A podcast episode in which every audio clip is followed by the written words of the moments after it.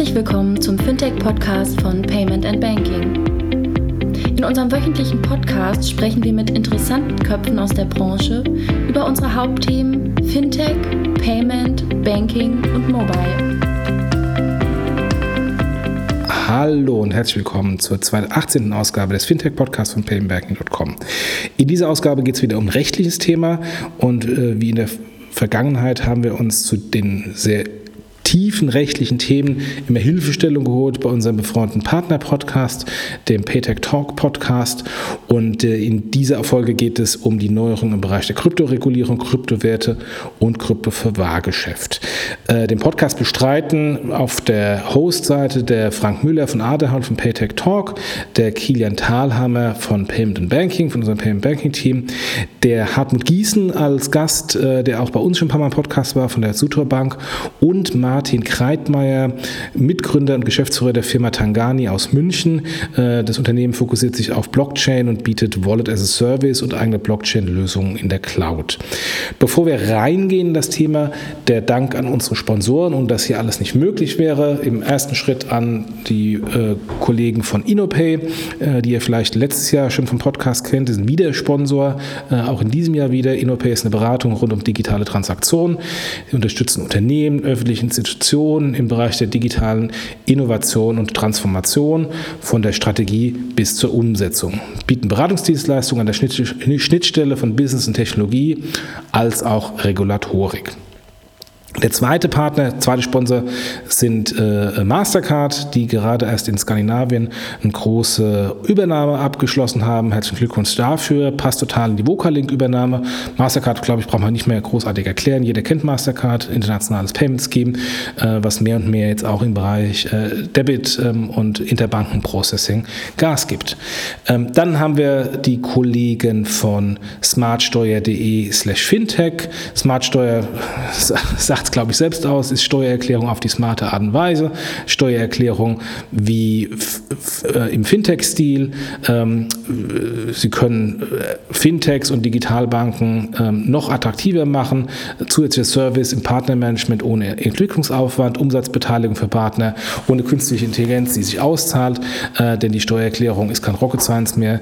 Äh, die Partner können mit der Kooperation äh, mit Smart, Smartsteuer belegen, dass sie echt Innovationstreiber sind. Mehr Informationen unter smartsteuer.de slash fintech.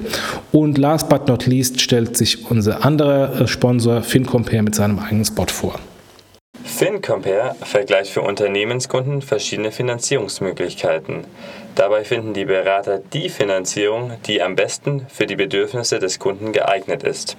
Genau, dabei kann das im Jahr 2016 gegründete Fintech auf mehr als 250 Finanzierern zurückgreifen, um die besten Konditionen anbieten zu können.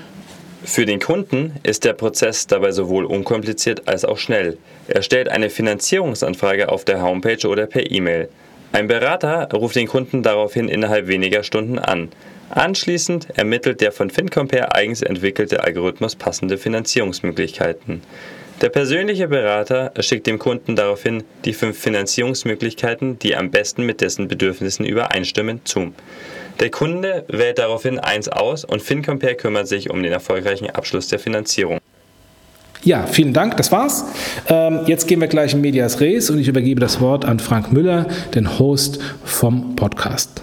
Hm, wir werden uns heute über ein äh, sehr, sehr spannendes Thema unterhalten. Ähm, es geht ähm, um die Umsetzung der fünften europäischen Geldwäscherichtlinie und in diesem Zusammenhang um eine Neuerung im Bereich äh, Kryptoregulierung. Ähm, zu diesem Thema habe ich äh, heute sehr ähm, äh, kompetente Gesprächspartner äh, einladen können. Da freue ich mich schon sehr darauf.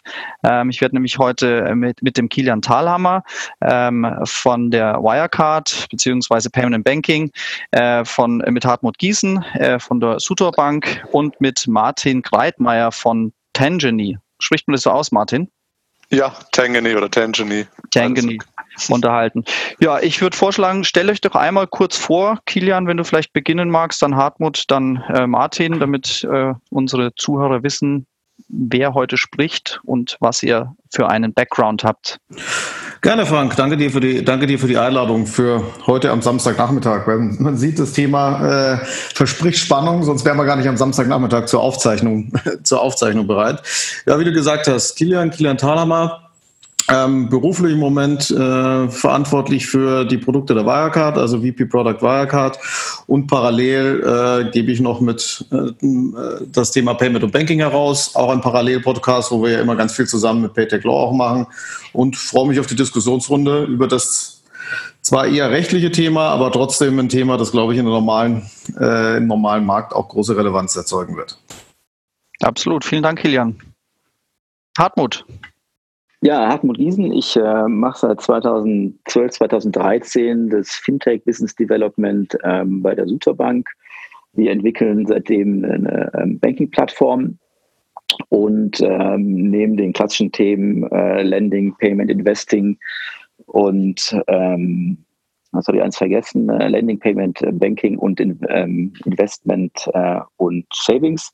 Beschäftigen uns auch schon seit 2016 mit Krypto-Use-Cases, haben auch schon seit 2016 so die ersten Fiat-Konten an der Schnittstelle zu, zur, zur Bitcoin-Blockchain und auch zur Ethereum-Blockchain betrieben, betreiben die auch noch und sind im Moment ziemlich tief in verschiedenen Krypto-Projekten drin, wo wir auch, glaube ich, so in den nächsten zwei, drei Wochen auch ähm, ganz coole Announcements machen können. Und ähm, ja, in der Eigenschaft verfolge ich natürlich auch all das, was ähm, für Banken wichtig ist in Sachen Kryptoregulierung, Kryptobilanzierung, äh, Kryptoprozesse, äh, also all das, was wichtig ist, um Krypto Geschäftsprozesse oder Krypto-Business-Modelle in regulierten Umgebungen umzusetzen. Vielen Dank, Hartmut. Ah, ja, Martin, dann du bitte noch. Gerne, genau. Martin Kreitmeier. Ich bin einer der Co-Founder von Tangany. Wir sind ein Münchner Startup im Blockchain-Bereich und unsere Technologie ist eine Lösung für Unternehmen, die mit Blockchain arbeiten möchten und nicht so genau wissen, wie sie jetzt an das Thema rangehen und wie sie das Ganze technologisch lösen können, um sich dazu mit der Blockchain zu verbinden. Und unser Service Wallet as a Service, wie wir es nennen, ist eine Cloud-Lösung, was wie eine Art Custody Wallet quasi für Unternehmen nutzbar ist und unsere Unternehmen oder Kunden kommen aus sämtlichen Branchen und aus der kompletten Europäischen Union. Und da werden wir auch regelmäßig gefragt, wie sieht es denn rechtlich aus, bei uns aus, bei denen aus, wenn sie ein Token issuen, worauf müssen sie achten? Und das ganze Thema Regulatorik äh, gewinnt da immer weiter an, oder an, an Wichtigkeit, sage ich mal. Und insofern ist es sehr spannend, jetzt ähm, gemeinsam mit euch über die neue, den neuen Entwurf zu diskutieren. Klasse, vielen Dank. Ja, es verspricht eine äh, interessante Runde zu werden, interessantes Gespräch. Ähm, ich glaube, wir haben jetzt mit absoluten Profis äh, heute zu tun. Ich freue mich da also wirklich drauf. Vielleicht, bevor wir in das Thema einsteigen ähm, und ich so ein bisschen Background dazu gebe, was sich denn ähm, im Rahmen der Umsetzung der Geldwäscherichtlinie jetzt so getan hat, ähm, kann einer oder mag einer von euch vielleicht mal ganz in einfachen Worten ganz grob erklären, was ist denn eigentlich eine Kryptowährung, äh, was ist ein Token, was ist da der Unterschied, damit wir vielleicht auch diejenigen abholen, die vielleicht noch nicht so tief in dem Thema Krypto drin ähm, stecken wie wir. Ähm, ja, first come, first serve.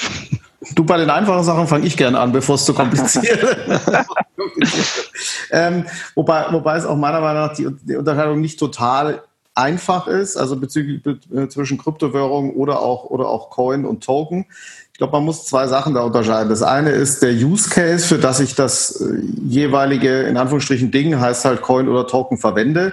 Da bin ich beim Token sehr, sehr viel breiter. Ein Token kann jede Menge unterschiedlicher Use Cases haben. Ja, ähm, das kann eine Art Währung sein, das kann aber, das kann aber auch was ganz anderes sein. Ja? Das kann ein digitales Asset sein, das kann in Anführungsstrichen ein Mittel für, ähm, für ähm, Buchhaltungs-Use Case, eine Anzahl von, also Repräsentanz von, von irgendwelchen, also ein Use Case getriebenes Wert sein und so weiter. Also das ist sehr, sehr, sehr, sehr breit, sehr, sehr nischig teilweise auch. Es gibt Use Cases, da sind Tokens nur für ganz, ganz wenige geschlossene Systeme zu verwenden, während ein Coin ähm, im Prinzip eigentlich äh, den, den Sinn eines Zahlungsmittels, äh, Zahlungsmittels hat. Ja? Also das ist der Use Case, die Use Case Unterscheidung und es gibt auch eine technologische Unterscheidung. Ein Token ist aus meiner Sicht äh, immer auf einer bestehenden Plattform aufgebaut, in der Regel Ethereum, während ein Coin meistens eine eigene technologische Plattform hat. Das kann ein Derivat, eine Ableitung von irgendwelchen bestehenden Blockchains hat, aber am Schluss ist es eine isolierte Plattform, während Token woanders drauf basiert. So würde ich unterscheiden.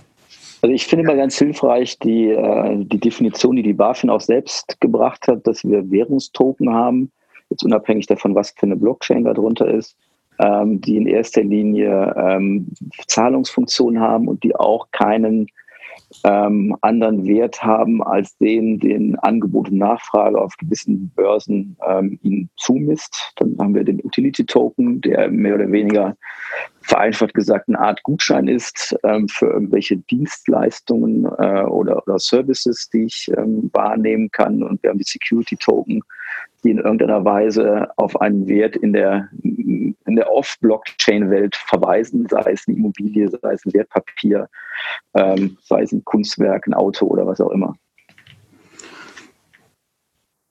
Ja, Martin, du magst du noch was ergänzen? Ich kann mich nur anschließen, genau. Ich sehe auch, dass die ähm, Definition Utility, Security und äh, Currency glaube ich, die wichtigere Klassifikation mhm. von Tokens ist und die sich auch global in sehr ähnlichen Art und Weise mhm. durchsetzt, so dass man da wirklich eine, eine, Kompatibilität mit anderen Ländern herstellt und die Unterscheidung Coin, Token, die ist, glaube ich, eher technologisch betrachtet, vielleicht ein bisschen spannender, aber in der Praxis dann doch nicht von dieser Relevanz wie eben diese andere Unterscheidung und Soweit ich weiß, ähm, oder wie wir es unterscheiden, ist Coin, ähm, wie die anderen beiden auch schon erwähnt haben, einfach die native Währung einer Blockchain, ja. während der Token äh, ein künstlich erzeugtes äh, Objekt ist, was jeder quasi ähm, veröffentlichen kann auf einer Blockchain.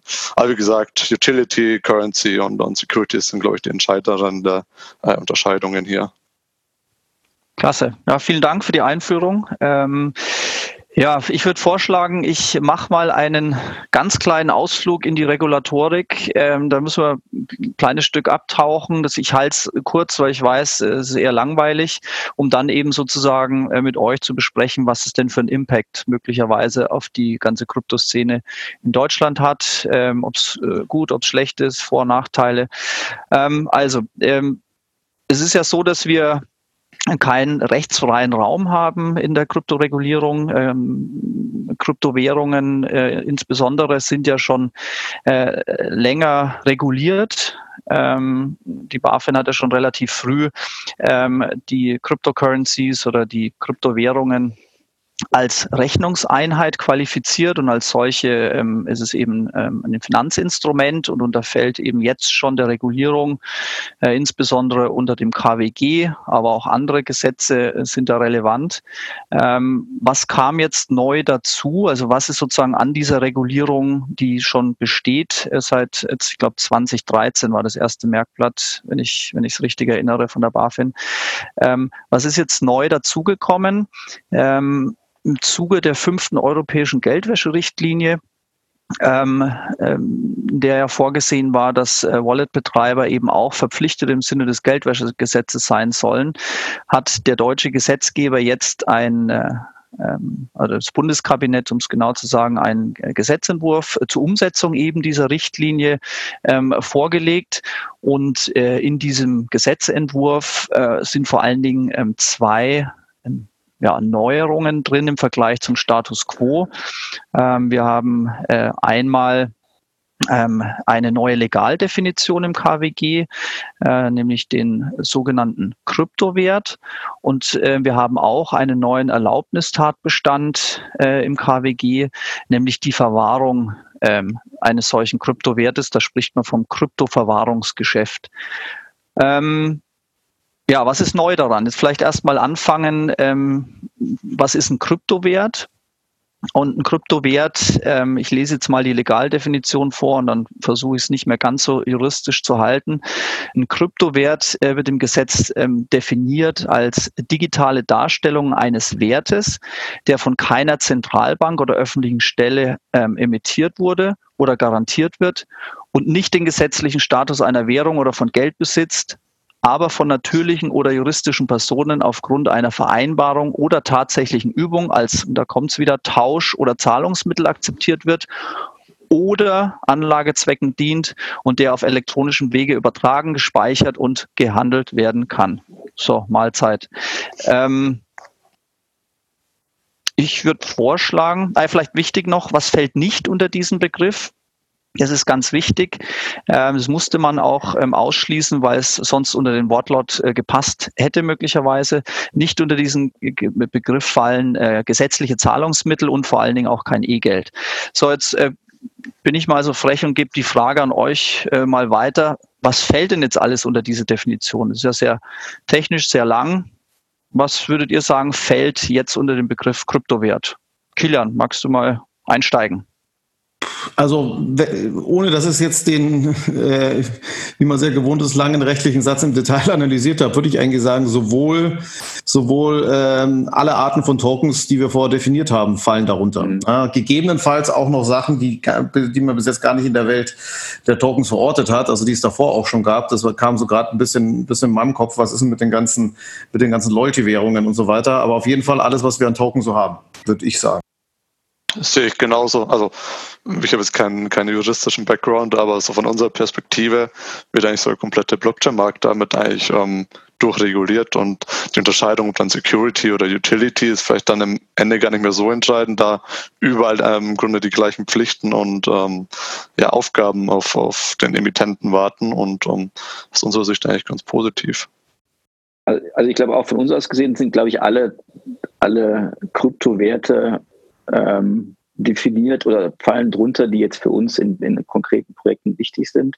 Was vielleicht nicht drunter fällt, das ist vielleicht dann später nochmal ganz interessant, Cash on Blockchain. Ne? Also wenn ich jetzt einen Euro auf der Blockchain, wo auch immer habe, würde der ja nicht drunter fallen, wenn ich die Legaldefinition richtig verstehe. Mhm. Also da, da wären wir ja dann draußen ne, aus, aus dem Kryptowert. Also ein tokenisierter Euro oder Dollar würde nicht drunter fallen. Aber nur wenn er von der Zentralbank ausgegeben wird. Genau, wenn er von der Zentralbank genau. ausgeht, ja. Ich meine, es gibt ja Stablecoins, die immer auf einen Euro oder einen Dollar ja. äh, gepatcht die würden, sind. Die würden drunter fallen. Genau. Ja. Genau. Vielleicht eine kleine Ergänzung aus rechtlicher Sicht. Also der reine Utility Token, der fällt möglicherweise nicht drunter rechtlich. Ähm, warum, warum, sage ich möglicherweise? Ich finde es immer relativ schwierig, ähm, Utility Token von anderen Token abzugrenzen. Ähm, weil ein Token kann ja immer mehrere Funktionen haben. Also wenn ein Utility Token, ähm, Hartmut, du hast es vorhin gesagt, eine reine Gutscheinfunktion hat, mhm ähm, und auch sonst keine Investoren äh, ähnliche Erwartungshaltung an die Wertentwicklung und so weiter ähm, äh, äh, beinhaltet, äh, dann würde ein solcher Token da nicht drunter fallen ähm, unter diesen Kryptowert. Aber ich frage mich, ob es äh, so ein wichtig und er darf nicht handelbar sein. Ähm, aber ich frage mich, ob es diese reinen Token in der Praxis gibt. Vielleicht habt ihr ein Beispiel dafür. Ich habe keins parat, ähm, das euch einfällt eher so ein Gegenbeispiel, ne, was, man, was in Amerika passiert ist. Da haben ja viele äh, ICOs sind, haben stattgefunden und man hat gesagt, ja, das sind Utility-Token und deshalb fallen wir nicht unter, das, äh, nicht unter die Regulierung. Und dann hat die SEC das quasi noch nachträglich gesagt. Also weil du gerade jetzt einen Gutschein verkaufst für eine, eine Leistung, die es noch gar nicht gibt, ähm, die ja gerade erst mit dem Geld entwickelt wird, was du da reingesteckt hast, sind das alles grundsätzlich Securities. Ähm, und hat sie alle verklagt, die diese ICOs gemacht haben. Mhm. Ähm, da sieht man, wie, wie, wie schwierig das ist, eine reine Utility-Token von einem Security-Token dann letztendlich definitionsscharf zu trennen. Ähm, und äh, das ist halt immer, immer rechtsunsicher, glaube ich, wenn man sagt, ich habe einen Utility-Token, dann gibt es immer eine Argumentation, die dann vielleicht doch dazu führt, gerade wenn er handelbar ist, oder wenn du sagst, wenn Handelbarkeit schon es ausschließt, ähm, dass, es, dass es nicht drunter fällt, dann hätten wir sowieso nicht, weil die meisten Utility-Token sind ja handelbar. Das ist genau. eigentlich auch ihr Zweck. Genau. Ja. das, heißt, das heißt aber auch, auch sowas wie Libra fällt drunter. Obwohl es an den Basket gekoppelt ist, vermutlich wird es handelbar sein, äh, fällt es eins zu eins runter. Also wäre jetzt mal meine Sicht drauf. Oder seht ihr es anders? Nee, fällt runter. Absolut, sehe ich auch so. Also dann ist aber eure Einschätzung, wie ich es gesagt habe, eigentlich fällt alles drunter, was wir so am Markt haben, ähm, würde ich jetzt auch unterschreiben. Ich wollte dieses Beispiel Utility Token kurz anführen, aber ich halte es schon für schwierig äh, zu sagen, naja, ähm, gibt es denn keine investorenähnlichen Erwartungen oder gibt es da keinen spekulativen Aspekt, weil das bestimmt ja nicht derjenige, der das Ding kreiert äh, oder kann es schwer kreieren, weil wenn, ne, wenn der Begehrlichkeiten weckt, so ein Token und ähm, dadurch der Markt einen gewissen Wert äh, sieht, ähm, dann äh, kann ich nie ausschließen am Ende, dass es nicht doch ähm, Richtung Security Token abrutscht. Insofern würde ich mich auf diesen Aspekt auch gar nicht stützen. Okay, ich will vielleicht an der Stelle gar nicht mehr so tief drauf eingehen. Ich äh, würde gern nur ähm, ergänzend zu diesem, was ist ein Kryptowert, äh, sagen, ähm, gilt jetzt damit, ähm, oder anders, ich, ich führe es ein, die, ähm, es heißt jetzt nicht, dass mit der, mit der Einführung des Kryptowerts ähm, die bisherige Einschätzung der BaFin ähm, obsolet ist. Ähm, dass nämlich eine Kryptowährung beispielsweise weiterhin unter den Begriff der Rechnungseinheit fällt und somit äh, auch als solches, äh, als Finanzinstrument erfasst sein kann. Das heißt, bei den auch heute schon bestehenden äh, Erlaubnisvorbehalten für beispielsweise Eigenhandel, Finanzkommissionsgeschäft mhm. oder multilaterale Handelssysteme, die bleiben parallel bestehen. Das heißt, ähm, bloß weil ich jetzt in den Begriff des Kryptowerts reinfalle, ähm, heißt es nicht, dass sozusagen nur der Bereich äh, für die Verwahrung reguliert ist, sondern es bleibt im vollen Umfang bei der bisherigen Einschätzung der BaFin auch zu dem Thema Security Token. Ähm, die können weiterhin Schuldtitel oder ähm, Vermögens, äh, Vermögensanlagen darstellen. Hm, da ändert sich also nichts dran. In dem Zusammenhang wird mich aber eure Auffassung vom Markt interessieren. Ähm, wir haben jetzt doch kein einheitliches Kryptoaufsichtsgesetz, wenn man so nennen will. Hättet ihr euch oder hätte der Markt sich gewünscht, auch im Sinne einer klaren Regelung und, und ähm, Regulierung, dass der Gesetzgeber hier einen großen Wurf macht und ein einheitliches Gesetz ähm, auf den Markt bringt? Oder sagt ihr, naja, so ganz einfach ist es nicht. Ähm, es wäre zwar wünschenswert, aber die, der Kryptobereich betrifft nun mal verschiedene ähm, Gesetze und verschiedene Produkte, sodass das vermutlich gar nicht machbar ist. Wie ist da eure Einschätzung? Also von unserer Seite, von der Technologieseite und äh, als Startup, ähm, dass wir mit anderen Projekten zusammenarbeitet, die auch häufig Startups sind oder kleinere Unternehmen sind, ist es auf jeden Fall wünschenswert, einen einheitlichen Rechtsrahmen zu haben, der so einfach und verständlich wie möglich ist. Da in den seltensten Fällen in den Projekten wirklich Juristen irgendwo involviert sind, sondern wir sind am Ende des Tages häufig einfach Techniker und BWLer, die zusammen einen Use Case realisieren wollen über Blockchain und das ganze rechtliche Thema ist immer wieder eine sehr, sehr große Herausforderung, eine harte Nuss zu knacken, weil keiner so richtig weiß, was muss man alles beachten, wo müssen wir drauf gucken, wo brauchen wir Beratung und Erlaubnisse. Und je fragmentierter und je kleinteiliger das Thema ist, umso, umso schwieriger wird das für die Projekte auch, gerade im Vergleich mit den nicht-deutschen Wettbewerbern im Ausland. Insofern ist es, glaube ich, aus der Marktsicht da schon wünschenswert, da irgendwo einen einheitlichen, standardisierten Rahmen zu schaffen und ähm, ich glaube, das ist durchaus ein Schritt jetzt mit dieser, mit dieser, mit diesem Entwurf, um in die Richtung zu gehen. Also, mach du. Ich glaube, die Frage ist ja, was wäre gewonnen, wenn wir jetzt ein einheitliches äh, Kryptogesetz hätten? Man müsste ja trotzdem wieder ähm, das auch im KWG und im Geldwäschegesetz und gegebenenfalls im BPAG und im Depotgesetz und so weiter, müsste man ja die Konsequenzen dann doch wieder auch nachziehen ähm, und zu sagen, ja, das ist jetzt die, die Kryptowert ist ein Finanzinstrument und dementsprechend betten wir die Gesetzgebung zu, zu diesem Finanzinstrument jetzt in, den, in die bestehenden Gesetze ein, ähm, finde ich jetzt nicht so furchtbar falsch. Also und für uns als Bank zum Beispiel ändert sich jetzt mal mit der Ausnahme, wo wir gleich noch zu, zu kommen, also außer jetzt die Kryptoverwahrung, ändert sich für uns tatsächlich ja nichts, also weder im Finanzkommissionsgeschäft äh, noch im Eigenhandel. Äh, wenn wir es innerhalb der Bank machen, waren wir auch bisher schon immer verpflichtet, die ganz normalen äh, äh, Geldwäsche-compliant äh, KYC durchzuführen. Also da gab es ja keine oder gibt es bisher auch nichts, was wir da jetzt mehr oder weniger machen müssen. Also gesagt, bis, bis auf die Kryptoverwahrung ändert sich für uns jetzt auch nichts durch die, die, die, die neue Definition des Kryptowertes. Was ich mir, was ich mir gewünscht hätte, ihr hattet es vor kurz angesprochen, wäre eine gewisse, äh, sagen wir mal, internationalere Ausrichtung. Das ist ja jetzt, ja. Ein, das ist ja jetzt ein deutsches Thema. Das ist das klassische europäische Problem. Die Deutschen haben da jetzt mal was gemacht. Ähm, ich habe zwar ehrlich gesagt keinen Überblick, wie es in den anderen Ländern ist, aber meine Annahme wäre, dass dass es das da entweder noch gar nicht gibt oder wenn auch unterschiedlich geregelt. Und das hilft dem ganzen Markt nicht, ja, weil der, der Kryptomarkt ist kein, ist noch weniger wie der Payment-Markt, ein lokaler Markt. Das ist sehr international. Und da ähm, kann das schon Verwirrung stiften. Das heißt, weniger diese Einheitlichkeit in über alle Gesetze hinweg, als wie die Einheitlichkeit auf internationaler Ebene. Ich glaube, das ist der entscheidendere Punkt. Ne? Wir bewegen uns jetzt noch mehr in eine deutsche Kryptonische, als wir das ohnehin schon waren. Ne? Also die Einordnung ähm, von Kryptos zum Finanzinstrument hat ja sowieso schon so eine Art äh, Regulierungsinsel geschaffen.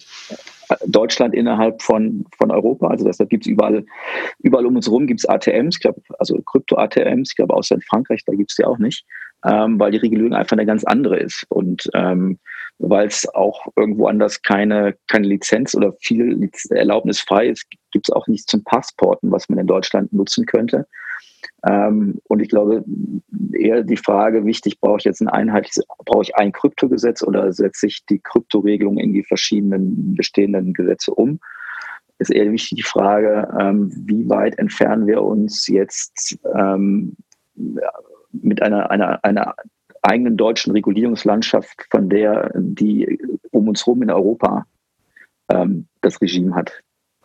Das finde ich äh, tatsächlich auch sehr gefährlich. Man sieht ja sogar schon die ersten Auswirkungen. Ich meine, das ja. ist aktuell noch ein Entwurf, ist noch gar nicht Gesetz und ich glaube gestern oder vorgestern hat BitPay, das sind glaube ich Amerikaner, angekündigt, den deutschen Markt nicht länger mehr zu bedienen, weil sie nicht wissen, wie sie mit diesem Gesetz umgehen müssen, welche Lizenzen sie vielleicht benötigen und so weiter. Und BitPay ist zum Beispiel die, der Zahlungsdienstleister bei Lieferando, glaube ich. Da kann man ja mit Bitcoin zahlen, wenn man seine Pizza online bestellt. Ähm, die werden sich zurückziehen aus dem deutschen Markt, solange sie nicht wissen, was jetzt hier Sache ist und warum wir hier so einen Sonderweg gehen. Und ähm, man sieht tatsächlich jetzt schon in diesem Entwurfsstadium, ähm, wie sich das auf den Markt tatsächlich auch auswirkt und diese Fragmentierung auch irgendwo stattfindet, die natürlich überhaupt nicht zielführend sein kann für so ein globales Thema wie Blockchain. Naja, so, so, so, eine, so eine Exchange wie Kraken ist ja jetzt jede Chance genommen, jemals irgendwie eine deutsche Regulierung äh, oder eine deutsche Erlaubnis zu bekommen, so wie sie jetzt, also da sind halt ähm, die Wallets integriert. So, ne? Also wenn ich an Kraken bin, habe ich eben auch ein integriertes Wallet und wenn ich das Gesetz ernst nehme, ähm, darf eine Exchange das nicht machen. Ne? Also sie, mhm. müsste, sie müsste das Custody ähm, von der Börsengesellschaft trennen. Und so funktionieren die aber ja nicht. Ne? Also ob das jetzt ein Coinbase oder ein Kraken ist, da ist ja jetzt ja nicht so, ähm, zumindest mal, ich habe jetzt nicht den weltweiten Überblick, aber in der Regel gehört zu einer, zu einer Exchange auch immer ähm, ein, ein, Hot Wallet, was direkt dran ist, was, ja, was man ja auch braucht, um, um äh, entsprechende ähm, kurze Settlement-Zeiten zu bekommen bei der Volatilität der Kurse. Äh, und das würde ja äh, unter dem jetzigen Gesetz, wenn es so durchkommt, in Deutschland nicht funktionieren. Vor allem bräuchten sie die nur für Deutschland. Ja? Sie müssen also nur für, für Deutschland, genau. Ja, sie müssen für Deutschland diesen Aufwand tätigen und äh, sagen wir mal Entity trennen. Ich weiß gar nicht, wie weit man das wirklich trennen muss. Ja? Also ob es reicht, einfach eine Schwestergesellschaft zu gründen oder ob das auch auf der auf der Shareholder-Ebene anders sein muss. Aber glaube ich jetzt zwar nicht. Aber das macht ja keiner für Deutschland. Ja? Ähm, also das ist ähm, also würde mich würde mich wundern, wenn jemand wenn von den wirklich internationalen großen Börsen sagt hier, äh, ich implementiere den deutschen Sonderweg. Also vielleicht bevor mal äh, auf dieses Thema gehen wir gleich noch ein. Äh, ich glaube, da müssen wir jetzt die Zuhörer noch mal abholen, warum äh, das jetzt nicht mehr geht, dass man bei, bei einer Exchange ähm, dann auch ein, ein Wallet integriert hat. Ähm, da kommen wir ja gleich dazu. Aber ich wollte noch einmal den Punkt aufgreifen äh, von euch, äh, dass man da eigentlich internationaler, also globaler denken sollte. Die Frage ist ja, wie hätte man das denn schaffen können? Und äh, meines Erachtens ist es utopisch zu glauben, dass man äh, sozusagen komplett auf globaler Ebene ähm, da ein einheitliches Gesetz drüber stellt gestülpt. Da sind schon die Gesetz, äh, sagen wir, die Jurisdiktionen zum Teil so unterschiedlich, äh, zum Stichwort Commonwealth äh, UK, ähm, sozusagen mit Case Law und äh, bei uns äh, Zentraleuropa dann ähm, eben kodifiziertes Recht. Insofern ist alles gar nicht so einfach. Aber man hätte sich durchaus meines Erachtens wünschen können, ähm, dass der europäische Gesetzgeber einfach ein Stück weitergeht mhm. äh, und sagt, ähnlich wie er es ja ähm, bei MIFID 2 gemacht hat oder bei der PSD 2, dass er einfach sagt, äh, wir setzen jetzt auf zumindest mal auf europäischer Ebene an äh, und schaffen da schaffen einen einheitlichen Rechtsrahmen, ähm, um dann halt auch nicht wieder die äh, Regulatory Arbitrage äh, zu ermöglichen und äh, möglicherweise auch hier wieder dem deutschen Markt einen Bärendienst erweisen, ähm, indem wir hier eine nationale Lösung äh, gehen, die die ja, sagen wir mal, nochmal deutlich über das hinausgeht, was die Geldwäscherichtlinie vorgegeben hat. Also hätte man sich in der Tat wünschen können, dass man das vielleicht ähm, auf europäischer Ebene, also abwartet als deutscher Gesetzgeber, bis auf europäischer Ebene eine Einheitlichkeit reinkommt. Ähm, aber jetzt würde ich gerne den Punkt aufgreifen. Hartmut, du hast ihn äh, bereits aufgeworfen. Wenn das Gesetz so kommt, ähm, äh, wie es momentan vorliegt, dann haben wir möglicherweise das Problem, dass äh, wir eben, dass eine Exchange, äh, die eben ähm, den, den Handel mit, mit Kryptowährungen ermöglicht ähm, und in der Regel auch eben äh, ein Wallet anbietet, dass das dann nicht mehr geht. Äh, schichten wir es mal ab. Ähm, kommen wir vielleicht mal zu dem Erlaubnistatbestand äh, des Kryptoverwahrungsgeschäfts. Was versteht man denn da eigentlich drüber, äh, drunter? Das Gesetz sagt, Darunter versteht man die Verwahrung, die Verwaltung und die Sicherung von Kryptowerten äh, oder privaten kryptografischen Schlüsseln, die dazu dienen, Kryptowerte zu halten, zu speichern oder zu übertragen, und das ist ganz wichtig, für andere. Ähm,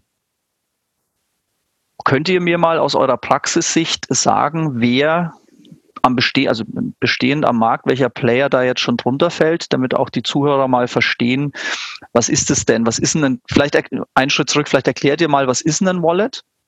Ähm, welche Arten von Wallet gibt's? Äh, ihr habt von, ihr habt von, von einem Hot Wallet, ihr habt von einem Cold Wallet gesprochen. Ähm, und dann vielleicht mal eure Einschätzung, wer fällt denn da eigentlich jetzt schon drunter, wenn, wenn das Gesetz jetzt heute schon in Kraft wäre? Da kann ich, glaube ich, ein paar Worte dazu sagen, ähm, weil wir genau in diesen Bereich reinfallen. Genau, es gibt die Unterscheidung der, der Wallet-Arten, Hot Wallet, Online Wallet, Offline Wallet, Cold Wallet und so weiter. Es sind vieles auch Synonyme. Aber ich glaube, generell sind vor allem zwei Wallet-Arten zu unterscheiden. Das ist einmal die Online Wallet, die eine Verbindung zum Internet hat und die Offline Wallet, ähm, die eben keine dauerhafte Verbindung hat.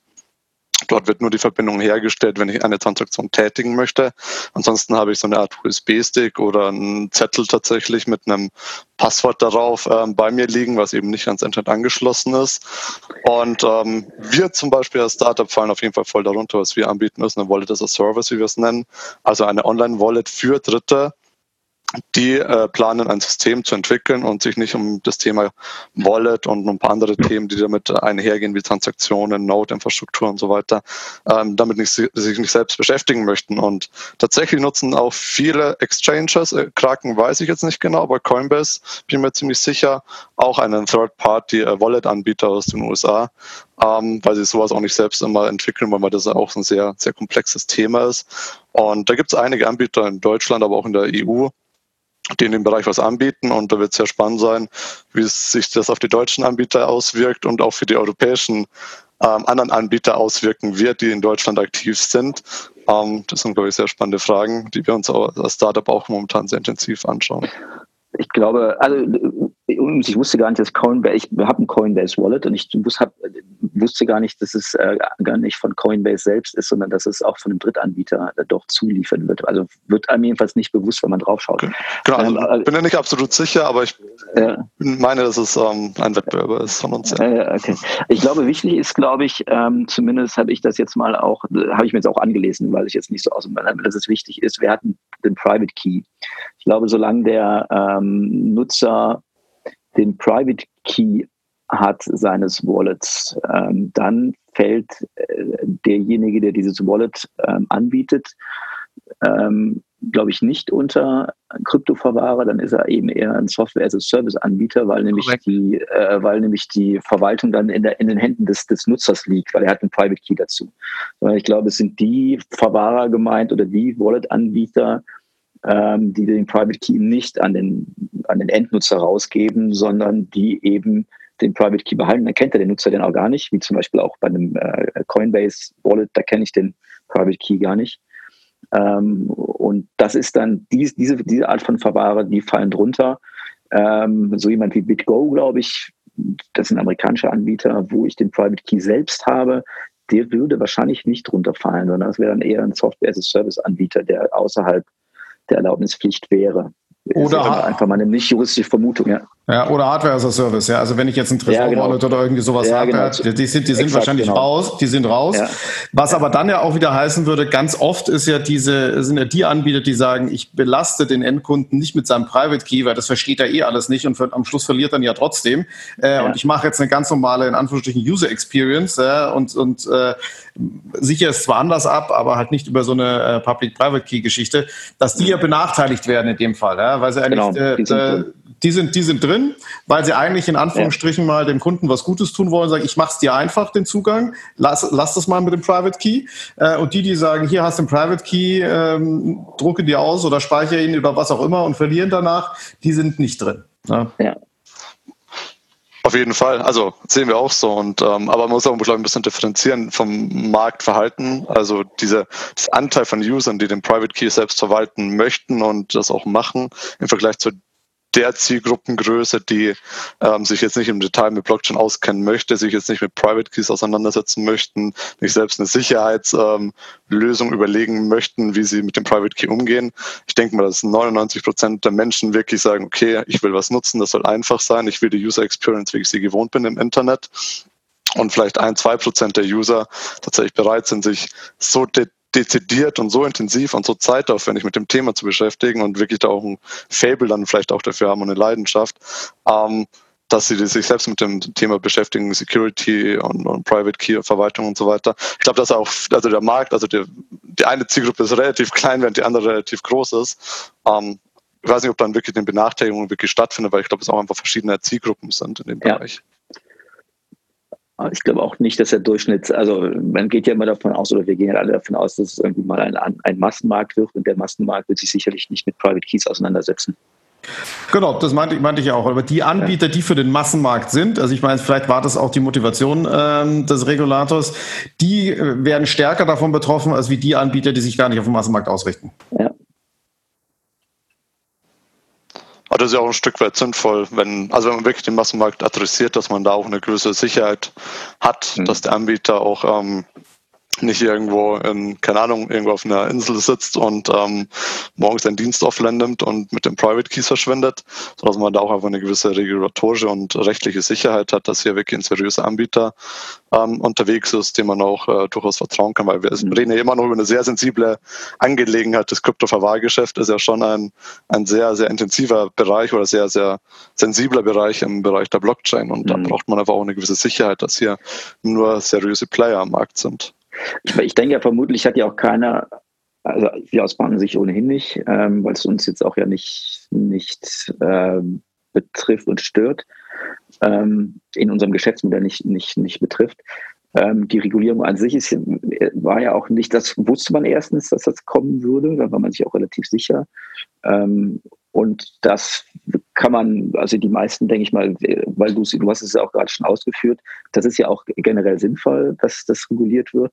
Aber ich glaube, das ist ja auch nicht das, warum da jetzt viel, äh, warum das so ein Furor ähm, äh, ausgelöst hat, äh, das Gesetz, äh, nicht, also nicht die Regulierung an sich, sondern eigentlich eben diesen Zusatz. Und den kannst du vielleicht nochmal fragen, wahrscheinlich am besten erläutern, was nämlich eben äh, außer der, der Erlaubnispflicht eben noch im Gesetz steht. Und das ist, glaube ich, für, den, für die Marktentwicklung fast noch wichtiger, als dass äh, Kryptoverwahrer sich äh, eine Erlaubnis holen müssen. Ja, absolut. Also ich sehe das auch so. Da war ja ein Aspekt, ähm, der auch anders war zu dem Referentenentwurf, eine echte mhm. Neuerung. Ähm, der Gesetzgeber sagt jetzt nicht nur, okay, ähm, Kryptoverwahrer müssen reguliert werden. Ich teile im Übrigen da die Auffassung, dass Regulierung auch Vertrauen schafft. Mhm. Äh, das hilft auch, dem Markt zu wachsen, finde ich. Das ist der absolut richtige Schritt. Ähm, was ich aber nicht so ganz nachvollziehen kann, und da bin ich sehr gespannt, wie eure Meinungen dazu sind. Der Gesetzgeber sagt, ich darf die Erlaubnis zur Erbringung, äh, zum Betreiben des Kryptoverwahrungsgeschäfts nur dann erbringen, äh, bekommen, wenn ich keine andere erlaubnispflichtige Finanzdienstleistung oder Bankgeschäft betreibe. Soll heißen, jemand, der den, äh, die Kryptoverwahrung ausübt, darf sonst keine anderen Dienstleistungen aus dem, äh, die erlaubnispflichtig sind, äh, unter dem KWG ähm, erbringen. Und das sagt der Gesetzentwurf relativ schlank, ähm, dass das mit IT-Sicherheitsaspekten ähm, sozusagen aus, aus IT-Sicherheitsgründen äh, der Fall sein soll, dass eben da die Risiken nicht auf andere Finanzdienstleistungen oder Bankgeschäfte überschwappen. Ähm, wie steht ihr dazu? Also erstmal, welche Auswirkungen hat es aus eurer Sicht äh, für den Markt? Und ähm, ist es wirklich so, dass wir, dass wir da ähm, sicherheitsrelevante Aspekte haben, die, die, diese wirklich sehr strikte Trennung äh, zwischen der, der, der Finanzdienstleistung Kryptoverwahrungsgeschäft und den anderen Dienstleistungen unbedingt notwendig erscheinen lässt? Also vielleicht sage ich mal kurz, für uns berührt es jetzt tatsächlich nicht, aber als wir darüber nachgedacht haben, wie bauen wir unsere Blockchain-Krypto-Plattform aus, war der erste Gedanke eigentlich Custody anzubieten. Das war eine der Sachen, die wir uns wirklich sehr, sehr genau angeguckt haben, weil es da draußen ja schon einfach einen Bedarf gibt, ähm, Kryptos in regulierten Umgebungen ähm, zu speichern, zu verwahren weil ja viele ähm, institutionelle Investoren, die selbst wiederum reguliert ist, brauchen eine regulierte Umgebung, um ihre Assets zu, ähm, zu verwahren. Und den, den gibt es nicht oder gibt es nur sehr, sehr wenig. Und deshalb hatten wir das äh, als erstmal als sehr lukrative Opportunity gesehen, wobei wir dann aber auch tatsächlich aus demselben Grund erstmal davon abgesehen haben, wie jetzt im Gesetz steht, er war uns nicht zu risikoreich. Ähm, aber ich glaube, man, erstens, man hätte das anders regeln können. Man, es gibt ja auch eine, eine BAIT und es gibt eine MA-Risk, wo man äh, da gewisse Forderungen an IT-Systeme stellen kann, dass man die eben nicht, nicht mixt, dass man die trennt, wie auch immer. Das hätte man auch da tun können. Was man jetzt halt gemacht hat, man verbietet Banken quasi, das Custody-Geschäft anzubieten, es sei denn, sie machen es in einer Nebengesellschaft, was ja eigentlich schon ein Hammer ist. Äh, und auf der anderen Seite verbietet man ähm, Custody-Anbietern andere Dienstleistungen anzubieten, was durchaus für das ein oder also auch für, für Startups, die ich, die ich jetzt äh, auch direkt kenne, so zwei, drei, äh, wo das Custody eigentlich so in das Geschäftsmodell ähm, integriert ist, dass man das ganz schlecht trennen kann. Also wer irgendwie so einen Sparplan oder sowas anbietet, also immer so, so Dienstleistungen, die jetzt so, so ein bisschen mehr advanced sind und die mehr so Richtung gehen, wie, wie legt denn jetzt der Normalmensch an, so mit Sparplänen und äh, in Portfolios, ähm, wo dann auch das Custody sehr, sehr nah dazugehört, wie auch eben bei Börsen, wie wir das schon hatten. Die werden jetzt einfach äh, gezwungen, ihre Geschäftsmodelle zumindest mal prozessual zu überdenken, ne? also wie sie es dann jetzt hinkriegen würden. Von daher hat das schon ähm, einen ziemlichen Impact, glaube ich, für den Markt. Sehen wir genauso. Ähm, wir als Startup ähm, bieten ja genauso eine Lösung an. Also wir, mhm. ich, wir können null nachvollziehen, ob sowas üblich ist oder warum das jetzt äh, in dem Entwurf drin steht. Ähm, aber aus unserer reinen ähm, Startup-Sicht finden wir es jetzt erstmal sehr positiv, ähm, da wir doch mit einigen Banken in Kontakt sind, äh, mit vier, fünf deutschen Banken die sich für unsere Lösung interessieren. Und mit dieser Entscheidung, weil wenn das so wirklich gesetzt werden sollte, sehen wir eher den Bedarf, okay, die können gar nicht selbst das entwickeln vielleicht oder müssten erstmal sehr viel ähm, ja, bürokratische Arbeit auf sich nehmen, um halt Tochtergesellschaften oder Zweiggesellschaften zu gründen, um das dann irgendwie angehen zu können, das Thema. Ähm, so aus, aus der reinen Sicht ähm, sind wir als Startup, finden diesen Paragraphen eigentlich ganz, ganz angenehm, ähm, ohne zu wissen, warum er jetzt hier ist und äh, was eigentlich die wirklichen Gründe dahinter sind. Aber ist er wirklich um, angenehm für euch? Ganz kurz ja. Rückfrage, weil zum Beispiel, ich gehe jetzt mal als, als Superbank. Wir haben ja als Superbank damals geguckt, okay, wo es gibt Custody-Anbieter. Gab es damals interessanterweise fast nur so in der Schweiz, das ist auch gar nicht so lange her. Mhm. Ähm, wir können eine Lösung, wie ihr sie vielleicht äh, bietet, ich weiß jetzt nicht ganz genau, wie sie aussieht, wir können sie nicht einfach einkaufen. Ne? Wir können jetzt nicht sagen, ähm, wir ähm, integrieren sie quasi uns, also wir können sie nicht on-premise zum Beispiel nehmen, ne? sondern mhm. wir, wir, können euch nur ähm, in, im Wege des Outsourcing, da muss man auch genau gucken, wie es dann am Ende dann funktioniert, ähm, nur ähm, im Wege des Outsourcing äh, an euch auslagern und euch als Entität eben als Unternehmen auch nehmen. Wir können nicht eure Technologie an sich kaufen. Mhm. Und das ist okay für euch, oder? Ähm, ja. Das ist eine gute Frage. Also ja. wie es am Ende dann sich konkret auswirkt in der möglichen Zusammenarbeit und so weiter, da muss ich gestehen, ich bin Techniker, ähm, ja. Kein Jurist, ähm, da fehlt mir das tiefergehende Wissen. Mhm. Aber was wir jetzt schon sehen, ist halt Interesse von einigen Banken in Deutschland und wir als Startup wollen jetzt gar nicht in den Bereich andere Lizenzen ähm, zu, zu erwerben. Wir haben eine mhm. Roadmap, die sehr technisch ist und die in den nächsten Jahren auch noch sehr technisch sein wird. Und das mit dem Bereich Lizenzen und andere Sachen anzubieten, ähm, jetzt gar nicht so viel enthalten. Insofern ist diese Limitierung, die für uns jetzt erstmal stattfindet, stattfinden würde, jetzt nicht dramatisch. Und wie das aber in der Zusammenarbeit mit einer Bank äh, ist, ähm, ist natürlich eine sehr gute Frage. Und wenn wir dann quasi als eigene Entität auftreten müssten gegenüber dem Kunden, ist es nicht mehr so angenehm, als wenn wir wie aktuell wie im Hintergrund sein könnten, weil wir sind der Hintergrund also oder eine Back. Genau, genau. Also streng genommen müssten, also nehmen wir an, wir würden euch einsetzen als unseren Custody-Dienstleister, dann müsste letztendlich der, der Kunde mit uns vielleicht einen, äh, einen Trading-Vertrag. Also wir machen dann den, den, die Bitcoin-Beschaffung für welchen Case auch immer. Und er müsste dann gleichzeitig auch mit euch einen Vertrag haben, weil ihr das Custody dann für die äh, Kryptos übernehmen würdet, die wir zum Beispiel im, im Wege der Finanzkommission oder im Wege des Eigenhandels dann für ihn beschaffen. Genau, das wäre natürlich nicht mehr der optimale Weg, weil bei uns, ja. ähm, bei uns steht immer Usability und Security ganz oben und äh, Usability, wie du es gerade beschrieben hast, ist hier nicht mehr ganz optimal, wenn ich zwei ja. Verträge mit zwei Firmen schließen muss, um eine ja. Dienstleistung zu bekommen. Das, das ist nicht der Weg, wo es eigentlich hingehen sollte. Ähm, gerade im Vergleich, wenn dann das Ausland eben das ganz anders anbieten kann, vielleicht in der Schweiz oder in Liechtenstein. Ähm, das ist insofern nicht der optimale Weg, ähm, da bin ich voll bei dir. Also ich wollte da auch, wollte, auch genau da zu diesem Thema nochmal noch mal kurz was sagen. Also was ja da von der Regulatorik-Seite passiert ist, man bringt äh, bei einem Markt, der ja immer noch gerade entsteht, ja, wo, wo wir gerade in der Phase sind, endlich Lösungen zu bieten, die einigermaßen massentauglich sind und die einigermaßen die User Experience im Sinne des Endkunden berücksichtigen, dass man genau da reingeht, wo auf der einen Seite natürlich man klar sagen muss, der Regulator will natürlich da rein, wo er alle in Anführungsstrichen erwischt. Auf der anderen Seite kommt jetzt hier natürlich Unsicherheit rein. Ich glaube, viele Modelle werden, müssen jetzt überlegen, will ich das Modell überhaupt noch machen? Weil ich kriege hier eine Hürde. Ne? Das trifft viele Startups, die gerade anfangen. Äh, ihr habt Sparpläne erwähnt, da gibt es x andere Sachen auch, die versuchen, die Kryptowelt mit Banking-Welt zu verknüpfen und integrierte Lösungen anzubieten. Die trifft das alles. Die haben vielleicht zusätzliche äh, Komplexität, die sie abhandeln müssen. Und da erreicht man meiner Meinung nach in Summe eher einen Nachteil, beziehungsweise ähm, kommt man dann in die Diskussion rein, Regulator und innovationsfeindlich, find, finde ich. Fassen wir es mal zusammen. Also ähm, ich habe eingangs auch gefragt, was könnte denn der Hintergrund sein, warum der Gesetzgeber das macht? Weil eigentlich ist es ja, sagen wir mal, unter dem bestehenden Aufsichtsrecht in Deutschland, äh, sagen wir, eher ungewöhnlich, dass man sagt, man darf nur eine eine einzige Dienstleistung erbringen und eben nicht alle, äh, nicht parallel dazu.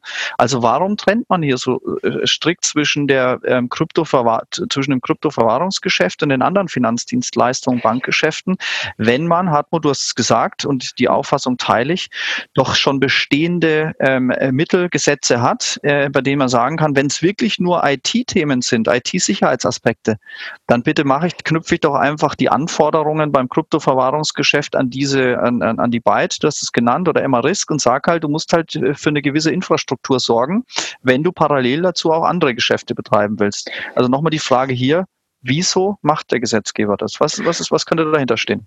Also ich glaube schon, also wenn man, also die, die, die Begründung ist ja wirklich sehr schlank, ne? die, die im, im äh, Entwurf steht. Also die, die ist ja fast, fast äh, ja, kann gar nicht sagen. Also das ist eigentlich fast keine Begründung. Ne? Also, aber ich, man kann sich ja schon mal ausdenken. Also ich sag mal, wir haben jetzt als Suterbank irgendwie, weiß ich nicht, drei Milliarden Assets under Management in, in Wertpapier, hauptsächlich in Fonds. Ähm, dass die irgendwie durch einen Hack verloren gehen, ist unmöglich. Ne? Geht eigentlich, geht gar nicht. Ähm, äh, wenn wir jetzt aber gleich, wenn wir jetzt ein, äh, Crypto-Custody-Geschäft hätten und da wären, weiß ich nicht, auch ein paar hundert Millionen drin, die wären natürlich schon, das wäre natürlich super gesichert, aber die kann man natürlich schon mit einem Hack auch unwiederbringlich aus der Bank nehmen. Ne? Also ich meine, ist ja, hört man ja dauernd, ne? dass irgendwelche ähm, Exchanges irgendwie gehackt werden. Warum die auch immer gehackt werden. Und sicherlich kann man auch äh, einen ein Kryptospeicher nahezu äh, un, unhackable machen. Aber nichtsdestotrotz, es ist immer noch das Risiko, dass ich Kryptos mehr oder weniger unwiederbringlich ähm, aus einem Speicher rausnehmen kann. Das haben wir natürlich bei anderen Finanzinstrumenten oder, oder Wertpapieren so nicht. Und ähm, von daher könnte ich mir vorstellen, dass das schon irgendwo ein, ähm, ein, ein Beweggrund ist, oder hat man sicherlich darüber nachgedacht, was passiert, wenn eine Bank wirklich ein Opfer eines Hack wird und da verschwinden auf einmal Vermögenswerte äh, in dreistelligen oder noch höheren ähm, Werten. Hartmut, du zielst ähm, auf die Stabilität der Banken ab, dass du sagst, ja, genau. wenn die einen Riesenschaden erleiden, dann ja. mag der Gesetzgeber vielleicht den Hinter im Hinterkopf haben, wir müssen genau diesen Hack vermeiden, ja, weil es genau. eben Instabilität der Bank äh, führen könnte. Genau, das ne, dass ich, äh, genau, ne, also ja, was passiert jetzt? Heutzutage passiert bei Bankenhacks, da werden irgendwie, äh, gut, da, da werden äh, Kreditkartendaten äh, geklaut, da wird alle möglichen Dinge geklaut. Also es ist nichts, was jetzt eine Bank in der Regel existenziell gefährdet. Ein Cust, ein, ein, äh, der Hack eines Crypto-Custody-Service kann Banken dann schon mal eher an die, an, an, äh, an, die, an die Existenz gehen. Ja, Kann ich mir vorstellen, dass das eben ein Beweggrund gewesen ist. Ja. Also im Prinzip in Richtung Risikoverteilung. Selbst umgekehrt, mhm. dass wenn der Kryptoverwahrer gehackt wird, wird in Anführungsstrichen, das könnte man jetzt der BaFin so unterstellen, nur der Kryptoverwahrer gehackt. Genau. Das ist jetzt an der großen. Genau, es ist am großen, weiten Markt nicht so schlimm, ja, weil man ist ja eh immer so ein bisschen komisch. Ja, und wenn der gehackt wird, ist es nicht in der Tagesschau. Wenn aber die Bank gehackt wird, dann ist es schon in der Tagesschau. Ne? Ja, genau. Die hat irgendwie Eigenkapital von mindestens 120.000 Euro. Gut, dann sind 120.000 Euro ähm, weg aber da sind dann nicht eben 500 Millionen oder eine Milliarde oder sowas weg. Genau, das fällt nicht auf und dann kann man sagen, kann man Kunden sagen, ja, warum machst du das auch? Ja? Dann äh, muss, muss das ja. ja das, das. Okay, also da könnte man natürlich auch sagen, es gibt ja auch ähm, Sicherungen. Ja, du hast ja jetzt ja, auch schon als genau. Zahlungsdienstleister, genau. es gibt Versicherungen dafür, es gibt Garantien, ich kann Eigenkapital hinterlegen und und und. Also interessanterweise es, es gibt im Moment keine Versicherung. Ne? Für, also du kriegst es fast nicht nahezu nicht versichert. Also wir haben uns mal so ein bisschen umgeguckt. Ähm, Krypto-Assets kriegst du nicht versichert. Zumindest nicht, zu einem zumindest nicht zu einem Preis, der es dann irgendwie noch äh, äh, vermarktbar macht. Okay, der Nebensatz hat äh, gerade, ähm, genau, ja. der erste Teilsatz hätte ich gesagt, okay, wir kennen ein, zwei, die da durchaus bereit ja, sind, das zu versichern, ja. aber wenn man dann auf die, auf die Prämien, auf die Gebühren genau. äh, zu sprechen kommt, dann äh, äh, werden die Augen durchaus ein bisschen größer. Ähm, das ist tatsächlich so, ja. Also guter Punkt. Das heißt, ähm, ist auch ist nachvollziehbar. Ähm, sagt, okay, man schaut, dass da, dass man hier keinen, äh, dass man nicht einen, einen, Finanzdienstleister oder eine Bank in finanzielle Schwierigkeiten kriegt ähm, aufgrund eines solchen Hacks. Das ist nachvollziehbar. Aber jetzt Okay, gehen wir mal, jetzt, jetzt gehen wir, schauen wir mal ein bisschen in die Zukunft. Was heißt es jetzt eigentlich? Also was bedeutet es, dass ich jetzt zumindest Status heute mal eine strenge Trennung äh, zwischen Verwahrung und anderen, also Verwahrungsgeschäft und anderen Dienstleistungen vornehme? Wie, wie wird sich das auf den Markt auswirken? Also ich glaube, wie gesagt, ich kenne einige Startups, die ihr Geschäftsmodell überdenken müssen, weil es sehr, weil sie es, weil äh, Custody und die, die Dienstleistung drumherum sehr, sehr miteinander integriert sind. Die müssen es jetzt trennen.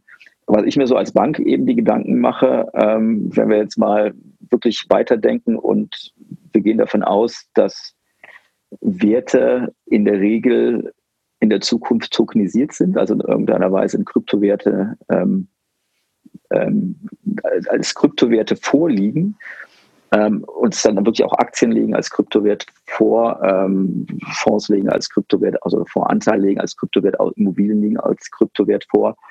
Und ähm, ein, ein Großteil dieser Wertpapiere liegen ja heute in Bankendepots und ähm, auch zum Beispiel in Depots der Suterbank. Und wenn ich dann überlege, was mache ich dann in einer völlig durchtokenisierten Welt, wo, wo jeder Wert eigentlich äh, im Wesentlichen auch ein Kryptowert ist, und ich darf sie als Bank aber nicht mehr verwahren, was ich heute eben normal tue, frage ich mich, was passiert mit diesem, äh, mit diesem Geschäftsteil, der, den man irgendwie Depotgeschäft ähm, als mit Depotgeschäft bezeichnen kann. Bleibt das Depotgeschäft ein, ein, Geschäftsbereich von Banken oder ist dieses Gesetz sozusagen der erste Schritt dahin, ähm, dass das Depotgeschäft in einer kryptosierten oder tokenisierten Welt nicht mehr Teil des Bankengeschäfts ist?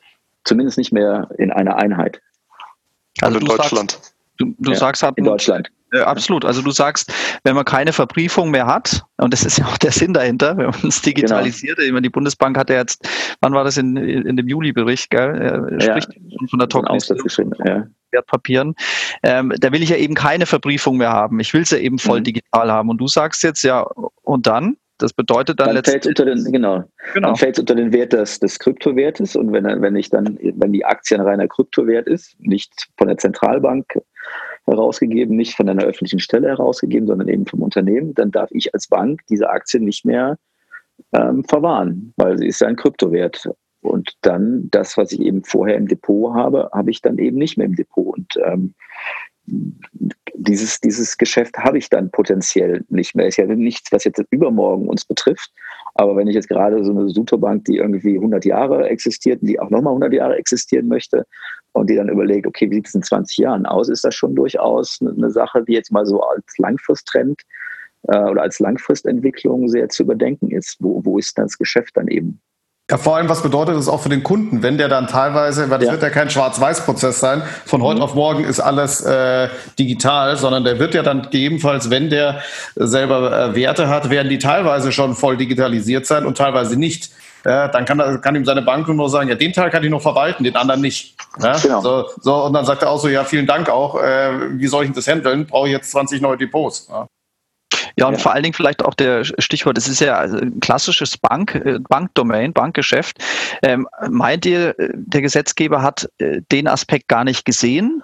Oder sagt er so, äh, wir sind jetzt super fortschrittlich, ähm, äh, wir wollen ja gerade, dass nicht mehr alles bei den Banken ist. Ähm, wir machen jetzt, wir nehmen den Banken jetzt einen klassischen Teil des Geschäfts weg und geben das jetzt äh, dem Martin, äh, der sowieso eine viel bessere mhm. Technik hat als, als Banken und ähm, also alles ne, zugespitzt. Ähm, was ist da der, was ist da der Hintergrund? Ja, weil das ist ja in der Tat, Hartmut, was du sagst. Mhm. Das hat ja durchaus ähm, einen Shift ähm, in der in der ähm, äh, in, also vom Bankgeschäft, also von den Banken weg, klassisch zu den modernen Unternehmen, zu den Verwahrern.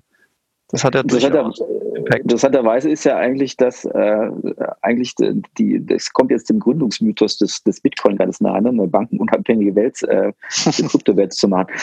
Äh, zwar nicht regulierungsfrei, aber zumindest bankenfrei. Zumindest mal, wenn man äh, wenn man das Gesetz jetzt äh, ganz äh, ganz genau äh, auslegt und, und es äh, einfach in die Zukunft projiziert.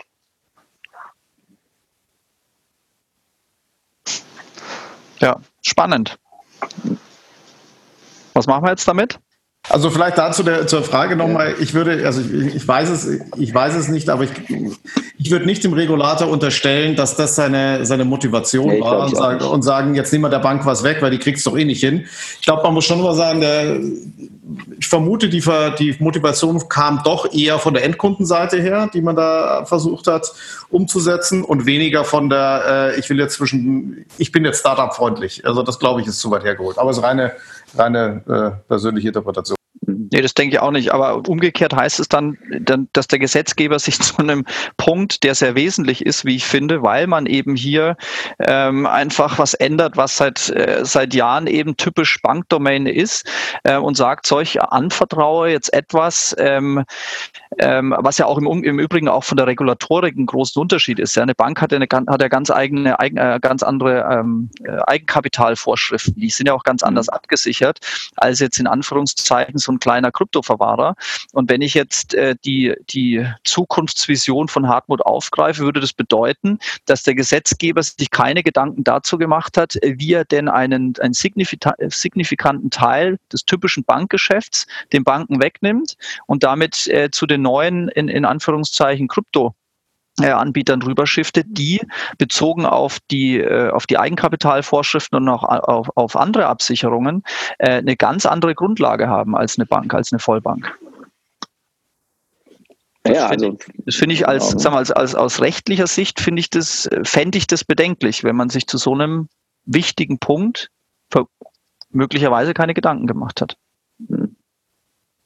Ich glaube auch, wir haben jetzt halt jetzt hier, wir haben jetzt ein paar Side-Effects diskutiert, die ja wirklich auch erst sichtbar werden, wenn man es wirklich relativ weit in die Zukunft projiziert, die tatsächlich vielleicht nicht die Rolle gespielt haben beim Gesetzgebungsverfahren, ähm, sondern dass man da eher die, die, die, die kurzfristigen Dinge gesehen hat, wie tatsächlich, wie schütze ich Also wie, wie, wie halte ich Banken stabil? Ähm, wie, wie schütze ich, aber wie schütze ich auf der anderen Seite eben äh, Endkunden und deren Assets? Ähm, dass man sich da drin bewegt hat. Und ich glaube, das war jetzt nicht eine Marktentscheidung, äh, sagen wir nehmen diesen Bereich jetzt den Banken weg. Aber wie gesagt, die, die Langfrist, äh, man weiß ja auch nicht, was in, fünf, in den nächsten fünf Jahren noch an, an Gesetzen kommt dazu. Also es ist ja jetzt auch nur eine Augenblicksbeobachtung, wo man sagt, ja, okay, absolut. wenn das jetzt so bleibt, wenn das jetzt so bleibt und ich projiziere das 15, 15 Jahre weiter, dann kann ich folgende Entwicklung äh, absehen. Das heißt ja aber noch lange nicht, dass es dann vielleicht doch mal eine europäische Regelung gibt, ähm, wo es dann entsprechend wieder auch umgeändert wird. Vielleicht nochmal aufgreifend äh, hier, äh, Martin, an die Frage an dich als äh, Startup-Unternehmer. Ähm, du hast ja am Anfang, äh, wenn du ein Unternehmen gründest, äh, jetzt weiß ich von dir, dass ihr da relativ äh, viel eigenes Eigenblut reingesteckt habt, sehr bootstrapped unterwegs seid. Ähm, ihr habt wahrscheinlich total Lust drauf, das meiste eures euch zur Verfügung stehenden Geldes dann dem Anwalt zu zahlen, damit er für euch so eine Erlaubnis beantragt. Mhm. Ähm, das ist wahrscheinlich die Prio 1. Wie siehst du das denn als, als äh, Startup-Unternehmer? Ähm, ich weiß aus der Branche, wir haben einige Startups. Ähm, es ist durchaus, und das sagen wir auch in der Regel sinnvoll, erstmal mit einem Kooperationspartner wie der Wirecard oder Suterbank zusammenzuarbeiten, die den regulatorischen Schirm gibt, äh, weil man dann eben erstmal sozusagen sein Unternehmen aufbauen kann. Man kann das Business skalieren. Und wenn man dann soweit ist, sagen wir, wenn man aus den Kinderschuhen raus ist, äh, dann macht es natürlich Sinn zu sagen, okay, jetzt gehen wir den Schritt, ähm, jetzt holen wir uns eine eigene ähm, Erlaubnis, damit mir die Wirecard oder die Suterbank nicht ständig äh, reinredet und mir erzählen will, wie ich mein Geschäft äh, machen soll. Ähm, wie siehst du das als Startup-Unternehmer? Findest du das, ähm, also findest du die Möglichkeit, dass du jetzt äh, sag mal, primär erstmal nicht auf Banken zurückgreifen kannst? Ist das ein, für euch ein Nachteil? Stehst du dazu? Das ist tatsächlich ein Stück weit ein Nachteil. Genau, wir sind momentan bootstrapped. Wir haben eine verschiedene Förderung vom Bundeswirtschaftsministerium und vom, vom Freistaat Bayern. Sprich, also wir sind knapp kalkuliert ähm, und müssen aus den Umsätzen, die wir wirtschaften, quasi das weitere, die weitere Entwicklung finanzieren. Ähm, haben jetzt gerade eine, eine, Runde gestartet, um ein bisschen Geld einzusammeln. Aber genau dieses, diese klare Trennung, dass wir nicht mehr so nah an mögliche Bankpartner ranrücken könnten, wäre natürlich durchaus ein Nachteil, ähm, weil das durchaus etwas war, was wir angestrebt haben zu sagen, okay, wir suchen uns einen Bankpartner aus den Gründen, wie du gerade gesagt hast, weil einfach schon viel Wissen und Erfahrung vorhanden ist im Bereich Geldwäsche, muss man beachten, wie setzt man Prozesse auf, ähm, wie geht man mit dem Thema um, aber auch dieses Thema Lizenzen und so weiter. Ähm, da ist halt aber auch die Frage, inwieweit uns deutsche Bankpartner versperrt sind oder tatsächlich generell Bankpartner versperrt werden. Ähm, das weiß ich nicht. Da bin ich jetzt kein Jurist. Kann ich gleich ähm, was dazu sagen? Gerne, sehr spannend. Ähm, aber das wäre tatsächlich natürlich ein Nachteil einmal für uns, äh, aber auch für den deutschen Markt und für die deutschen Startups, ähm, weil sie dann einfach diese Nähe nicht haben. Und das ist ja der natürliche Partner, wenn man sich überlegt, man ist ein Krypto-Startup im Bereich der Verwahrung oder im Bereich der, der Kryptowährungen. Da gibt es wenig Branchen, die natürlicher dazu passen als Partner als der Finanzbereich. Und das wäre natürlich schade, wenn hier ähm, so zwangsmäßig so, so ein Keil dazwischen getrieben wird, dass die beiden nicht mehr miteinander reden dürfen. Zumindest mal die rein, die rein lokalen nicht mehr. Also es spielt dann den globaleren Banken natürlich in die Karte, weil die können dann natürlich, die sind ja auch lizenzmäßig anders aufgestellt und äh, können da flexibel agieren. Ne? Ich sag mal, also es macht einfach eine bestimmte Methode des White Label Banking unmöglich. Ne? Also wir machen das ja auch in den Krypto-Projekten, in denen wir im Moment drin stecken. Da geht es äh, halt um, um äh, Krypto-Eigenhandel, den eben ein Startup nicht, den man eben lizenzerlaubnisfrei nicht, nicht machen darf. Da braucht man halt eine KWG 32 Lizenz für. Und eine typische ähm, Mechanismus des White Label Banking ist ja, die übernehmen das Geschäft und, und sourcen es an den an das eigentliche Startup aus. Und das macht man dann halt, das äh, guckt man dann, wie, wie man das kommunikativ darstellen kann, dass das Startup da eben trotzdem im Vordergrund steht, aber wir eben die Systeme dann auch entsprechend kontrollieren. Das geht in dem Bereich eben einfach nicht, weil wir das Geschäft ja nicht übernehmen dürfen, weil als Bank ist es uns eben verboten, das zu machen. Also diese Art von White Label Banking Methode funktioniert im Bereich Kryptoverwahrung nicht. Von Hartmut, du, ihr habt ja alle das auch schon angesprochen. Ähm, es macht ja durchaus auch Sinn, ja, dass man in einem, äh, mit einem Startup in, einem, in, einer, in einer Early Stage, ähm, ja, ja. es gibt ja auch Mehrwerte, dass man sagen kann, wir können dir als Bank einfach ein paar Themen mitgeben und dich guiden, äh, ähnlich wie es vielleicht ein Angel machen würde, ähm, eben in einem Bereich, äh, wo das Startup äh, in der Regel noch keine Erfahrungswerte hat ähm, und schneidet dann gerade in so einem äh, technologischen ähm, ähm, Geschäft und gerade jetzt mit diesem Kryptobereich schneidet eine, eine Möglichkeit Möglichkeit ab, wie man sozusagen eine Kooperation, die für beide Seiten sinnvoll ist, ja. ähm, einfach nicht mehr äh, möglich macht. Also genau. zumindest jetzt mal Status jetzt. Ich meine, Bank kann natürlich auch ähm, dann ausgründen, ähm, und kann, ähm, äh, kann dann eine, ein Kryptoverwahrer werden. Aber jedenfalls mal jetzt für eine Übergangszeit äh, wird man da nicht so schnelle Lösungen bauen, vermutlich. Und so einfach ist es auch nicht. Also das ist, mag halt für eine große Bank sein mit irgendwelchen unendlich großen äh, Rechtsstäben alles einfach sein. Ja, ich glaube aber für die mittelständischen Banken, jetzt wie Sutor, ähm, Solaris vielleicht auch, gut, die haben, sind auch ein bisschen größer schon, ist es nicht mal eben so gemacht, dass man jetzt mal eben so äh, eine Ausgründung macht und äh, die mit Kapital versorgt und auch entsprechenden Köpfen versorgt. Also wenn ich das jetzt mal bei uns betrachte, also ich sehe jetzt nicht, dass wir dann äh, jetzt auch ja nur für einen Zweig, von dem man gar nicht genau weiß, wird der jetzt erfolgreich oder nicht, dass wir dann mal eben so eine Gesellschaft ausgründen würden. Also vielleicht auch ein rechtlicher Aspekt dazu, Hartmut, in der Tat. Also es ist ja. erstmal, einmal ein Ressourcenthema, es ist ein Geldthema, ja. aber es ist vor allen Dingen auch eine Voraussetzung des Erlaubnisverfahrens. Du musst, wenn genau. du ein, äh, eine Erlaubnis bei der BaFin beantragst, musst du der BaFin durch Planzahlen nachweisen, dass du ein nachhaltiges Business, einen nachhaltigen Business Case mhm. hast. Das heißt, äh, einfach gesagt, du musst halt einfach mehr verdienen, als du Ausgaben hast. Und wenn du diesen mhm. Business Case nicht ähm, äh, schlüssig darstellen kannst und bei einem Startup, und es wäre dann ein Startup, äh, wenn du eine Ausgründung machst, hast du ja auch keine mhm. Zahlen aus der Vergangenheit. Das, ja, das heißt, geht, du das geht nicht. Das geht de facto ja. nicht. Ja? ja das geht ja. weil, weil nachhaltig, äh, wenn du keine Vergangenheitszahlen hast, ich, ich habe das selber zweimal mit der BaFin durchgemacht, vergiss es. Ja. Es ist schwierig und dann, äh, und dann vielleicht auch mal, ähm, wenn du jetzt im B2C-Bereich tätig bist, vielleicht B2B, Martin, da kannst du noch was sagen, ist ja vielleicht noch mal was anderes. Aber welcher Nutzer ist denn bereit, nur für die Verwahrung, ähm, nur für die Verwahrung seiner Kryptos Geld zu äh, bezahlen? Mhm. Ähm, da hat man doch auch einen Nachteil, Wettbewerbsnachteil im Vergleich zu Unternehmen im Ausland. Oder wie seht ihr das? Auf jeden Fall. Ähm, B2C ist momentan auch auf wenig Geld zu holen. Ähm, also das Blockchain B2C ist es Freeware und, und kostenlos hauptsächlich. Ähm, da ist wenig Zahlungsbereitschaft. Das haben wir uns auch damals angeschaut, als wir losgelegt haben. Welche Zielgruppe adressieren wir mit unserer Lösung? Ähm, da haben wir ganz klar gesehen, B2C ist nicht viel zu holen, deswegen B2B. Aber da sehen wir dann durchaus auch Zahlungsbereitschaft und Interesse und auch den Bedarf an technologischen Dienstleistungen, wie wir sie eben im Angebot haben.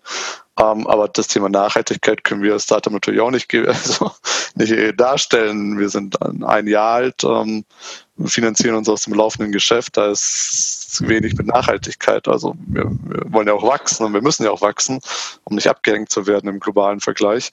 Und insofern müssen wir auch viel investieren und Nachhaltigkeit ist gerade nicht die oberste Priorität, sondern erstmal wachsen und ähm, natürlich organisch oder im Kern vielleicht nachhaltig zu sein, aber mit Marketing und so weiter eben die Zahlen doch ein Stück weit äh, dann eben so weit überreizen, dass es halt sich so weiter eben selbst tragen kann. Und ähm, das ist schon eine spannende Herausforderung auf jeden Fall.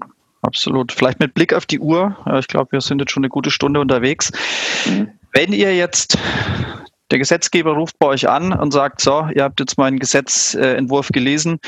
Äh, wenn ihr jetzt einen Wunsch frei äh, hättet, ähm, was wäre der? Also bezogen auf diese strikte Trennung zwischen ähm, ähm, Kryptoverwahrung und andere Finanzdienstleistungen. Wäre der Wunsch, ähm, passt, alles Bene aus den genannten Gründen, äh, hat er nicht, ist ja nicht alles nachteilig. Hartmut, du hast ja gesagt, äh, IT-Sicherheitsrisiken könnten ja äh, durchaus, also es könnte durchaus äh, Sinn machen, dass man sagt, um die Stabilität der Banken nicht zu gefährden, ähm, äh, macht es schon Sinn, dass es, ähm, dass man es trennt. Ähm, Würdet ihr sagen, okay, wir lassen es bei der Trennung oder lieber Gesetzgeber, ähm, das ist nicht wirklich durchdacht, äh, nimm den Teil zumindest mal raus und überleg dir, wie du die Lösung eher über, über die Byte oder Emma Risk hinbekommst. Kilian, vielleicht du zuerst. Ich würde äh, ich würde erstmal nochmal das Thema Internationalität reinspielen und sagen, lieber, lieber Regulator, guck doch mal, ob du das Thema nicht wenigstens äh, europaweit hinkriegst, um diese Komplexität oder diesen, diesen Unsicherheitsfaktor rauszunehmen. Ähm, das wäre mein erster Wunsch. Ich habe ja nur einen. Ich gebe dir noch einen. Ich bin gespannt. nee, nee, nee, nee, nee, kriegen die anderen. Die anderen Wünsche kriegen. Hartmut. Also ich bin ja bei Kilian, ich glaube, das ist auch ein Punkt. Ich meine, wenn, wenn es dann ein Level Playing Field gäbe europaweit, das ist ein europaweite Regeln, dann sähe es ja wieder was anderes aus. Aber mein einer Wunsch wäre, ich denke mal, dass die, die Regulierung, so wie sie ist, ist durchaus sinnvoll, aber die Trennung von Kryptoverwahrung von allen Finanzdienstleistungen halte ich nicht für klug. Also raus damit. Ja. Martin. Ähm, auch auf jeden Fall die Europäisierung oder die Standardisierung im europäischen Raum und im Bereich der Trennung das Ganze vielleicht nochmal ein Stück weit aufzuweichen. Aus unserer Perspektive natürlich wäre es wünschenswert, weiterhin als White-Label-Lösung integriert werden zu können. Ähm, so insofern könnte man da nochmal ein Stück weit ähm, das Ganze aufweichen, bestimmt. Es kann ja auch sein, dass das noch irgendwie aus in irgendwelchen Bestimmungen kommt, dass es dann nicht so äh, harsch rüberkommt, wie es jetzt so im Gesetz steht. Aber gut, das muss man jetzt hm. mal, mal sacken lassen. Cool. Also, wie gesagt, Blick auf die Uhr. Ich glaube, ihr wollt jetzt auch langsam den Grill anschmeißen, so wie ich. Ähm, es war ein wirklich sehr interessantes Gespräch. Ich hoffe, wir konnten so ein bisschen Klarheit äh, dazu bringen, was äh, denn mit diesem neuen Gesetz am Markt an Impact äh, eintreten kann. Ich denke, das wird nicht das letzte Mal gewesen sein, dass wir zu diesem Thema ähm, gesprochen haben. Äh, Hartmut, du hast jetzt auch schon gesagt, von euch kommt demnächst auch ein paar coole Announcements. Vielleicht können wir dann ähm, in diesem Zusammenhang nochmal ein Follow-up machen. Auf jeden Fall ähm, möchte ich mich bei euch bedanken. Ähm, es war ein sehr interessanter, äh, kurzweiliger Podcast, wie ich finde. Und ja, herzlichen Dank, dass ihr heute dabei wart. Danke für die Einladung. Danke dir, Frank. Danke euch. Danke. Gerne. Danke. So, wenn es, äh, wenn euch äh, der Podcast heute wieder gefallen hat, würden wir uns natürlich über ein äh, schönes Rating ähm, bei iTunes freuen. Ähm, gern auch wie immer der Aufruf, sollte, sollte, solltet ihr Fragen oder Anregungen ähm, zu diesem Thema oder andere Themen haben, dann pingt uns an auf den bekannten Kanälen. Wir greifen die Themen dann gerne auf und behandeln die im Blog oder und oder im Podcast. Genau. Das war's für heute. Herzlichen Dank. Bis bald. Ciao. Ciao. Ciao. Das war die 218. Folge des Fintech-Podcasts von paymentbanking.com. Ich hoffe, es hat euch gefallen und äh, hat euch auch in diesem sehr speziellen Thema weitergebracht. Wenn es euch gefallen hat, gebt uns bitte fünf Sterne bei den üblichen Stores, bei iTunes, bei Spotify, bei Soundcloud, wo auch immer ihr uns hört. Der Hinweis noch auf unsere Sponsoren an Mastercard, an InnoPay, smartsteuer.de slash fintech und FinCompare. Vielen, vielen Dank für die Unterstützung. Und wer sich noch nicht beworben hat für die BEX, für die Invite-Only ähm, Banking Exchange Konferenz, der soll das bitte noch nachholen. Banking Exchange, banking-exchange.com. Oder ähm, wir haben noch die große Konferenz, da braucht man keine Einladung, kann man jederzeit äh, Tickets kaufen. Die Transactions Konferenz. Mehr Informationen unter transactions.io. Worum es geht, haben wir auch im einem letzten Podcast schon erzählt. Deswegen muss ich da gar, gar nicht mehr tief reingehen. Geht auf die Website, schaut euch an. Wir haben, glaube ich, bei der Transactions als auch bei der BEX ein sehr, sehr attraktives Programm. So zumindest auch das Feedback ähm, derjenigen, mit denen wir gesprochen haben, das Feedback vom Markt. Das können wir ganz stolz drauf sein. Schaut sich an. Wenn ihr Interesse habt, bewerbt euch für die BEX oder holt euch ein Ticket für die Transactions. Macht's gut. Tschüss.